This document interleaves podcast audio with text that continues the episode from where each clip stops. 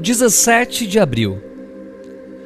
Foi importante para mim escrever meu inventário pela primeira vez e conversar sobre ele com uma pessoa de minha confiança. A certa altura, eu comecei a chorar e chorava à toa nos dias que se seguiram. Era como se eu estivesse chorando por todas aquelas tristezas que nunca tive permissão para chorar, ou sequer consciência de que deviam ser choradas e eu comecei a sentir um profundo bem-estar físico e emocional. Me sentia equilibrado e tinha paciência e tolerância com as pequenas frustrações que apareciam. Estava me aceitando integralmente. Hoje, se cometo um erro, inventario e reparo.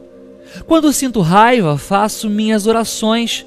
Se eu sou humilhado, oro pela pessoa que me prejudicou quando sinto a depressão da inveja, me agarro com minha lista de bênçãos para agradecer a Deus. Reafirmo minha fé de que o universo há de ter uma solução para aquilo que me falta, sem que eu precise prejudicar, roubar, enganar. Ou somente me entrego e deixo que Deus tome conta de todos os meus assuntos, mesmo que eles contrariem a moral e os bons costumes. Consigo fazer essas coisas porque hoje eu sou fiel primeiramente a mim mesmo. Aceito o meu lado sombrio e confuso, porque hoje sou capaz de lidar com minha escuridão sem que ela prejudique a quem quer que seja.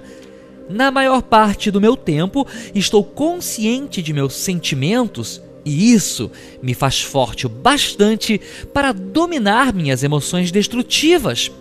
Acabaram os sentimentos de vingança, Hoje pratico o perdão. Acabaram os medos de ser rejeitado ou inadequado.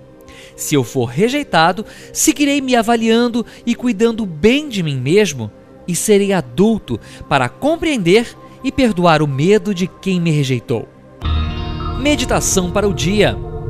Tudo o que me acontece é inventariado e avaliado, muitas vezes discutido com pessoas íntimas, pessoas que não vão me reprovar, criticar, me endireitar, só vão me ouvir, me apoiar, me compreender e me aceitar.